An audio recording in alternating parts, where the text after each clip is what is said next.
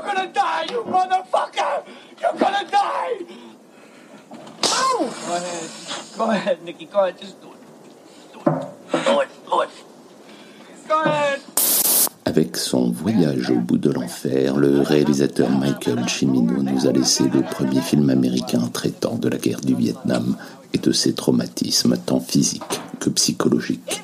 Un immense succès critique et commercial lors de sa sortie qui confirma le style Cimino mêlant violence sèche des personnages à des paysages naturels magnifiquement filmés. Un style poussé à son paroxysme lors d'une scène devenue culte, la scène de la roulette russe.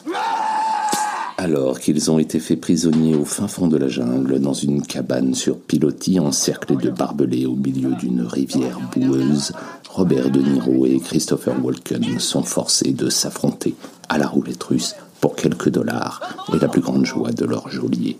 Mais au bord de la folie, ce n'est plus une ni deux, mais trois balles placées dans le barillet. Et qu'importe la controverse de l'époque sur le fait que de telles pratiques n'aient jamais été avérées lors de cette guerre, tant l'impact dramatique, cinématographique est fort, traumatisant même pour nous aussi, spectateurs.